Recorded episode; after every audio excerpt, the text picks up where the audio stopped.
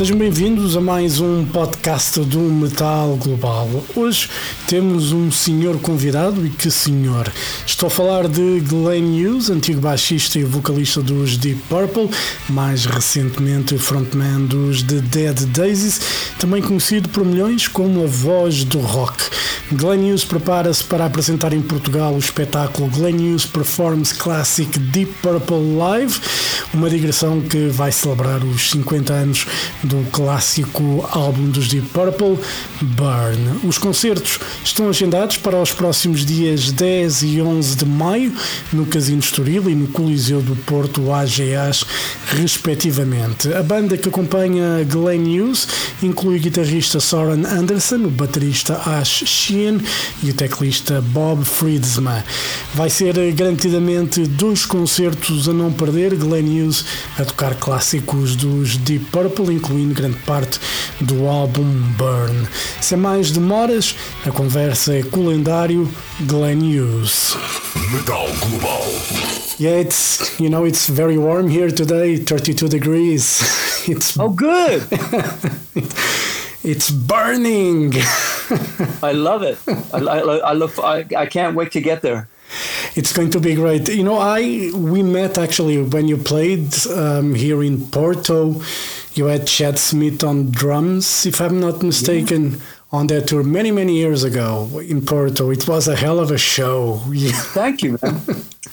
Thank you. And it's going to be great to see you again. And you know, let's talk about Burn 50 years because you know it's the tour you're going to do. Um, is it crazy that's been 15 50 years since you did burn with Deep Purple? I know, yeah. It's you know it it it, it feels like yesterday. So much has happened in my life, you know. But that that album was such a big moment for all of us. You know, we were so young, you know, and it was a magnificent time. As you know, the seventies were a magnificent period for rock music. It was like the greatest time, in my opinion, for for rock music. So I think anybody that was in the seventies realizes that. Yeah, and then before we go into Burn, you know, a, a, bit deeper, who's who's coming with you on tour for um, you know for these shows that you're going to play in Europe? Sure, man. My, my it's the same guitar player, Soren Andersen. He's been with me for 15 years. Ash Sheehan, my drummer now for five years, um, and a new keyboard player, Bob Fridzema. So people will know Soren. He's been with me, he's been playing with me for so long. He's like my guy, you know. Yeah. So it's it's a it's a great great show. Cool, and uh, you know, 50 years of Burn. Uh, when it comes to the set list, what what is the plan? You know, you're going to focus heavily on Burn, obviously, but you still have probably stuff from Stormbringer. Yeah. What's, what's, what's the idea? What it is, George, it's going to be a lot of songs from Burn, and you know, I'm going to you know look pay my respects to Stormbringer and come taste the band, and you know, probably probably we'll do maybe I'll do High, Highway Star and, and Smoke on the Water, maybe as a, a surprise for you, you know. oh, that's good. Anything from Trapeze? No, not on this tour because this is all about purple, you know. Yeah. At some point, George, I'll go back to my own work and career and trapeze, you know, and soul. I got so many solo albums, as you know. Yeah. So at some point in the next couple of years, I will go back to do that. You know because we, with trapeze you know i have the the CDs here because you know i you know. Yeah.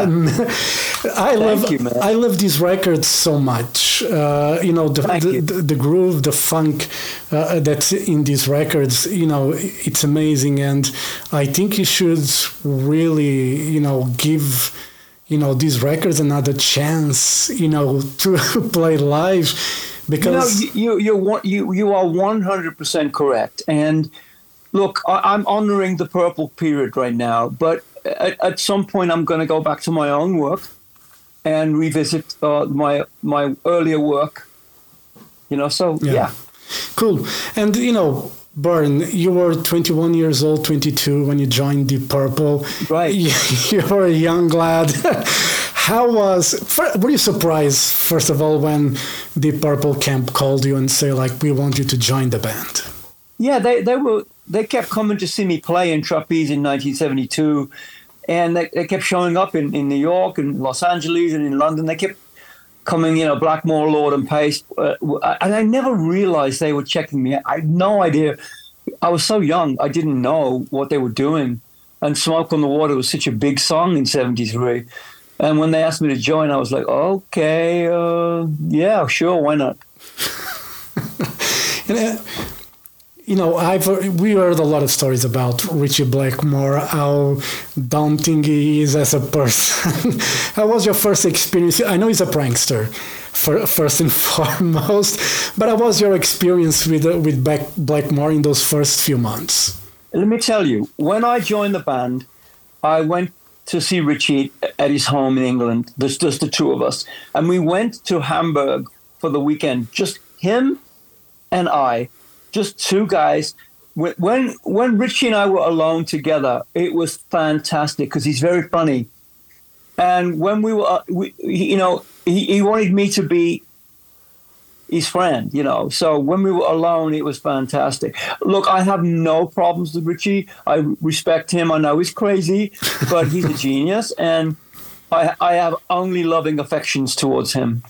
You know, there's always a method to the madness, as they say. There's always a method to the madness. and you know, I, I love Ritchie Blackmore, and you know, I've you know absolutely love his work. He's a, like such a fantastic musician, and uh, yes, you know, is. you know the, the legacy that he has made as far as not just the purple, but with Rainbow and Blackmore's Night, you know, it's it's amazing, amazing stuff. And you know, for for the Burn record, you guys went to Clearwell Castle uh, to record. Uh, how was you know?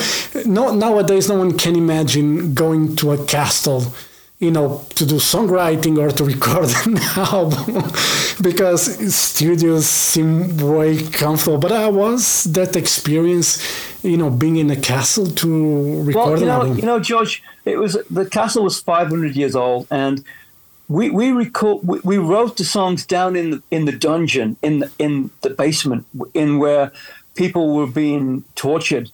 So, and it was very haunting down there. You know, it was a it was a, a, a old fucking old castle, and it was spooky and it was scary.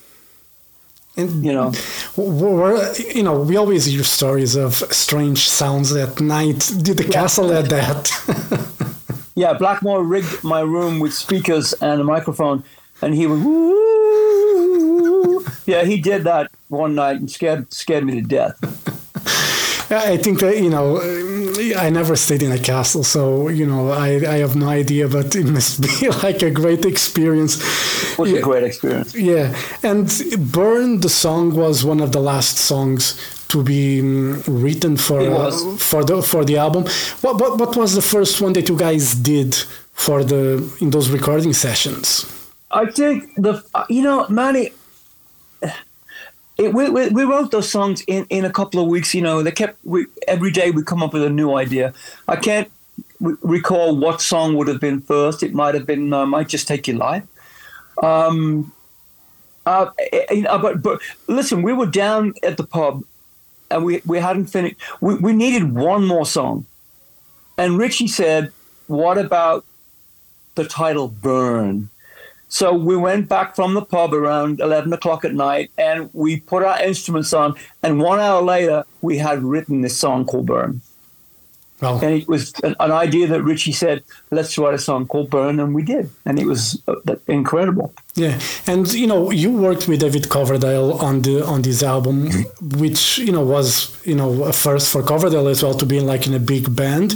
How was the chemistry between the two of you? Because, you know, listening to the records, it just, uh, you know, the harmonies just fit freaking perfectly. It was great. David had never really made a record before, you know, and I'd been I'd been doing it for five or five or six years.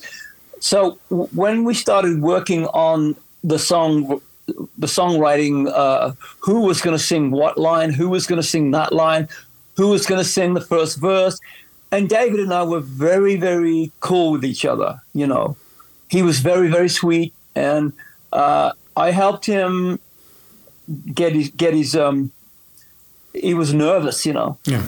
But um, I, I worked with him uh, as a friend, and we worked really well together. Yeah, and uh, you know, working with uh, with David Coverdale, you know, the, the how, how was the, the, all that you know experience? Because when you joined the Purple, you you made a point of you wanted to be a singer, you know, in a band because you came from trapeze where you played the bass and you sang. Right. Um, was everything always like in the band cool with you? Like you know listen i'm here but i want to sing you know? yeah I mean, when they asked me to join i was in new york when they asked me to join them in may of 1973 and i said listen i'll join but i'm i'm going to need to sing because you know I've, I've started my career as a singer. And they, and blackmore said well we want the band to have two singers you know. So I agreed to join simply because, you know, I wanted to be able to express myself as a bass player who could sing lead vocals. And it, I think it worked really well, you know? Yeah. I mean, yeah, absolutely did. And uh, besides Burn, there's you know some great songs on the on the Burn record. Obviously, you know, "Sail Away" for me is one of those standout tracks. You know that bass line that you play. I mean, it's awesome. Thank you, man. I mean, you know, Ritchie and I worked on that, and uh, that was the first time Blackmore had ever written something like cool. You know, I mean, he's a great songwriter, but he had never written a, a riff like like Sail Away before. So we worked on that. I was really happy. I'm glad you love that song, George. One of my favorites. Yeah, I, I think it's a great, you know, it's a great groove. And you know, the thing about Burn for Deep Purple, it kind of the band kind of spread out a bit musically you know? Yes. it, it, there was obviously you brought that the, the funk element to to deep purple. Were the guys any concern or they were always open-minded to you know, to experiment? You know when, when i joined the band uh, remember i told you they kept coming to visit me in la and new york and they, they kept showing lord blackmore and paice would always be at my shows. So they knew how I was in trapeze. They saw the musician I was. They saw my vocals. So people always ask me, you know, you know, you brought the funk into Deep Purple. Well, they kind of they were it, it didn't bother them, you yeah. know. I mean, they knew when they were hiring me what kind of musician I was, you know. Yeah. And uh, you know, working with uh, you know with Ian Paice you know, how was I mean, he's on fire on Burn, you know, no pun intended.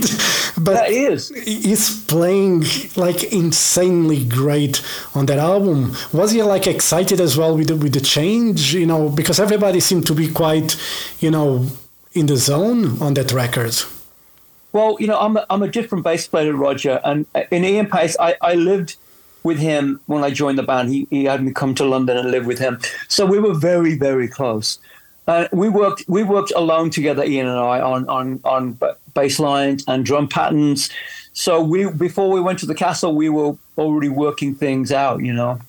Yeah, and uh, when you guys finished recording Burn, you played the first show in Copenhagen. You know, in our biography, you talk uh, about it for a bit, and Lars Ulrich from Metallica was yes, there. Yeah. but he was there. How was that first show? You know, first and foremost, how was this first it show? Was, like, uh, can you imagine, George? We're playing the Burn album, and the album wasn't even released yet. So we're playing pretty much six songs from Burn, and no one had even heard the songs, and they the the Danish crowd loved those songs. I spoke to Lars about it too, so he was really fascinated by that. It's amazing that you know back in that day, in that era of music, you know, a lot of the bands they would like probably begin the tour a month or something before the album was out. Yeah, and you know now it's almost inconceivable that if you that you tour without having no, the new I, album out. I've always George. I'm the kind of artist that always like to take risks. You know, so for for me, when we did those shows in December of 1973 and January. The album came out in February. So to do anything that would not had not been released was very, very dangerous. But it really worked. Yeah, but and you, know one of the thing I, I, yesterday I was talking to to another musician about, and we were talking about the seventies because the album that he made is very seventies inspired, and one of the things we talked about was the the danger of rock and roll back then. You know, you could feel tension you know not yes. in a bad way but you know you could feel tension the energy from from the bands like something can happen at any time well you, know you know with with the who and and, and deep purple we you, you didn't know what was going to happen because we would we were very spontaneous we would jam a lot as you know purple were the kings of jamming you know so with Blackmore and Lord, you just never knew what was going to happen. And I was in the middle of Blackmore and Lord. I was standing right in the middle of those guys. So I had to to feel what they were doing all the time because Ritchie was a very strange. You know, he would stop playing and he would leave the stage, and we didn't know where he went. And he would be backstage playing his guitar, and it was just fucking weird. So Jon would take over, and then Ritchie would come back on, then Jon would it was just so fucking strange. but you know, it's a great learning experience. It, it's something that I miss. You know, I, I, that's a great musician these days, like younger kids. You know, they're very good technically and everything, but you know, the jamming side that you were talking about, it's something that I miss in bands these days. You don't hear that yeah. anymore. That musicianship, you know, in the moment yeah. it, it, doesn't exist anymore. You know, when I when I play my shows, George, um, as you will see in Portugal, um, we we pl- I mean, uh, we I pay respects to the songs, but I taken the purple attitude that I may stretch things out. I may my band may do something a little, but it's the same melody. I'm singing the same lyrics, same guitar part, but there's always a moment where it can get a little a little spontaneous, you know. I think it's important to have the freedom to express yourself as a musician and especially as a singer. Yeah, you know, because a lot of the talk these days is about bands using, you know, backing tracks and click yeah. tracks, and that kind of it's impossible for you to jam if you're playing to a click track. you can't do that. It would be. It. It's impossible. Uh, is is it something uh, you from a generation where you guys, if something went, you know, wrong on stage, you, you would go on probably. I, I'm to tell you a story, uh, something you probably don't know. In 1969, when I formed Trapeze, if you somehow Google, we we played to backing tracks. Uh, Dave Holland was wearing a, headphones.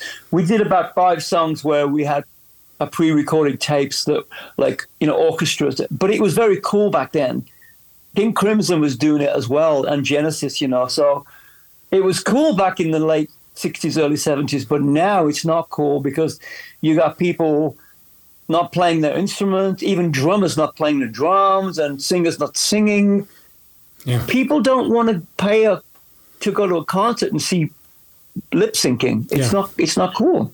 No i mean it's rock and roll, man. You have to play. I look, George. I always like to live dangerously when when I'm on stage. It's it's always the same for me because I don't want to play exactly like it, it should be played. I want to create some some atmosphere, you know.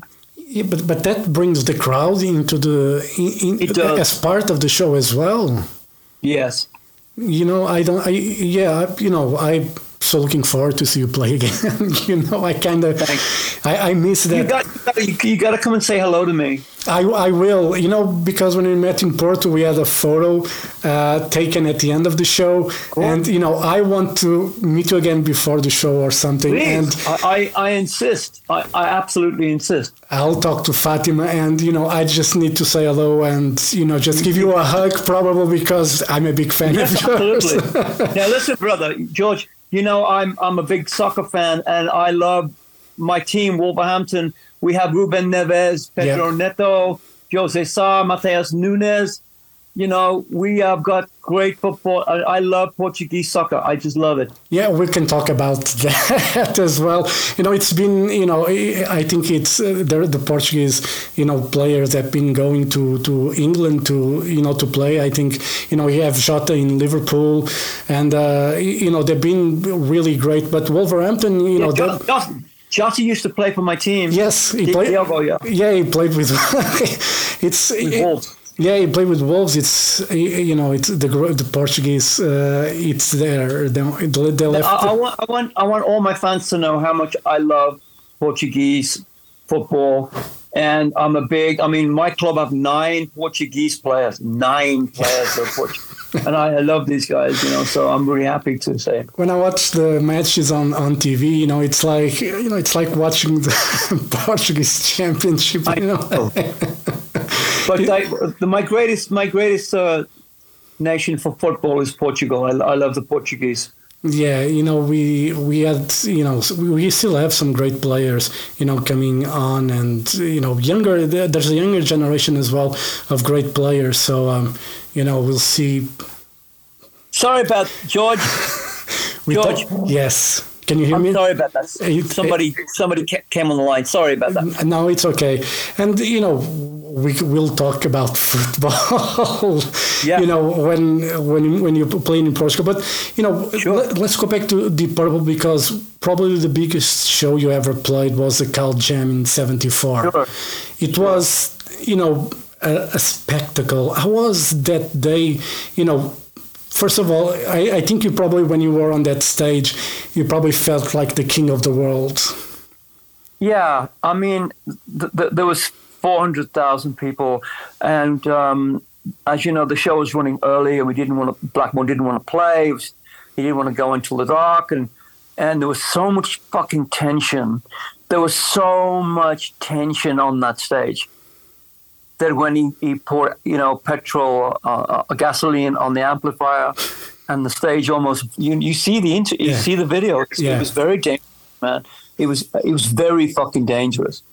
But it was a great it was a great day. It was a great fucking show. Yeah, it was, and you know, I just you know I love that so much watching that and seeing that you know as we talked about the danger element the energy that mm. it, it's kind of hard to see these days with with the younger generation and but for your bass playing you played rickenbacker you know back in the day and then you switch to fender precision yeah. Yeah. Um, tell me about you know I like music and I'm always I like the Rickenbacker sound. But you know, what was the the difference for you when playing those two basses? I'll tell you. I'll tell you what happened. I, I, I got a Rickenbacker in trapeze, and knowing I was going to join Deep Purple, I knew it. And Roger was playing a black Rickenbacker, so I bought a red one. So when we started making Burn, you know, Burn was recorded on a Rickenbacker, as you know. But when we started to play live, I missed having that groove element which only Fenders can can give you. Uh, you know, a vintage Fender bass. You know, they are made for groove bass playing. Uh, Rickenbackers are more progressive instruments. Um, so for me, it was natural to go back to a P bass. Yeah, and do you still play with the Fenders these days? It's still. I, I have a lot of them, and um, yeah, I'm always I'm always buying vintage guitars. So yeah, why not? you know, well, if you can, why not? You know, it's a good it's a good vice to have. I say, yeah. you know, you know, it's better. And on on, on that record, Martin Birch uh, was the engineer for for the album. He became, you know, later obviously worked with Fleetwood Mac, Iron Maiden.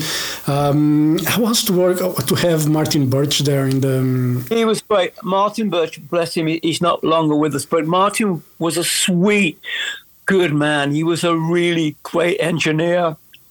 And to have a guy like that working with you was very, very important because engineers have got to be in a really good state of mind and they've got good, fresh ears. But Marty was a great, great guy. Yeah. You know, he did great, you know, great, great albums. You know, it's fun for me now to look at some of my favorite records and see his name there somehow as an engineer or as a producer. know. You know, it's crazy the the great works that uh, he had his hand on. You know, it's you know absolutely crazy. And you know, Glenn, I won't won't keep you longer, but um, you know, after obviously this tour, it's a long tour already announced. South America as well. We got plenty of shows in Europe. Um, is there anything going to happen with Black Country Communion? Because I know a lot of fans want Yeah. want to know that. Joe was at my house last week. Where we we written we have written the songs now for Black Country Number Five. We're recording the album at Sunset Sound in in Hollywood on June the first. We will all be in Jason and Derek, Joe and myself and Kevin will be in the studio June the first to make the album, and the album will be released next January. That's Yeah. Those are great news, Glenn. You know, I Great news. Great news. It's it's you know, with the Black Country Communion, kind of almost had that seventies feel. You know, back in the in the music, the way it it was. Yes. You know, it was fun, the musicianship. You know, it's something that's really uh, again unmatched in a in a band like Black, Black Country Communion. You know, Joe and I are very close friends, and you know, we work alone together when we're writing, and it, we we always write in my home studio. This is the fifth album we've we've written at my home, and we were writing last week, and we we look at each other, and so much. Uh, so much compassion for what we do as musicians, but as, as friends, you know, we're very good friends. But you know what I, I would I would hope that there will be some shows on the next tour. I, look, man, with, with with this band, you just never know if we're going to play or not. But Joe and I want to play this some songs live, so keep your fingers crossed, George. Yeah, I got my fingers crossed for that. And uh, you know, one last question: If there was ever a possibility for a one-off show with like Deep Purple, you know, getting the gang together. I know Jon Lord is no longer with us, but would you be up for a you know a one-off thing like with David Cover, even with Ian Gillan, you know, everybody together on the stage, you know? But, to- you know, uh, what I, I've learned to say, George, is never say never. Um, when we did, we all, we, you know, we all played at, at Jon Lord's memorial at the Albert Hall in 2000, like nine years ago. We were there, you know, and um, you, you know, well, David wasn't there, but I was there and Purple. And you know, look, if I don't think it'll, I don't think it'll ever happen, George. But would I be into doing it? You know, I for for Jon Lord's memory and for Tommy Bolin's memory, of course I would do that. yeah. It all depends what it's for.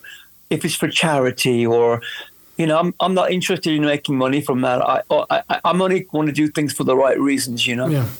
And you know I- we haven't spoke much about Jon Lord. I was to work with, uh, you know, I, I was lucky enough to still see Deep Purple with with Jon Lord, and it was probably one of the most, you know, amazing experience to see him play that Hammond organ. You know, the Leslie's just on the just, but uh, I mean it's fantastic. He was such an amazing player. Yes, he was, and I was very, very close to Jon. You know, he was the reason I joined the band. He came up to meet my family, you know, before I joined Deep Purple, and he was very, very good guy. Yeah, you know, I he's a great, great guy. And uh, Glenn, thank you very much for your time.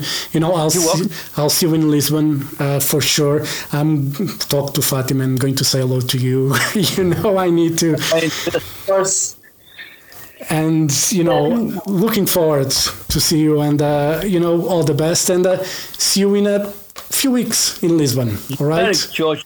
Thank you, man. You're a good guy.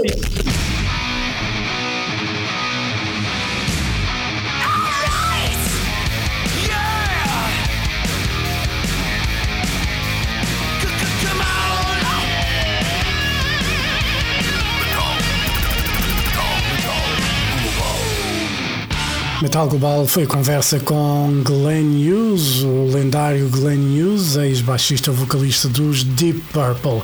Ele veio a Portugal, o espetáculo é já nos dias 10 e 11 de maio, Casino Estoril e Coliseu do Porto AGAs, respectivamente. Glenn Hughes Performance Classic Deep Purple Live. Vão ser uh, dois concertos a não perder, dois concertos que vão celebrar então os 50 anos da edição do clássico álbum dos Deep Purple Burn. E assim chegamos ao final deste podcast. Dúvidas ou sugestões? É enviar e-mail para jorge.botas.rtp.pt. Podem passar pelo blog metalglobal.blogs.sapo.pt Podem me seguir no Twitter e Instagram em arroba Mountain King.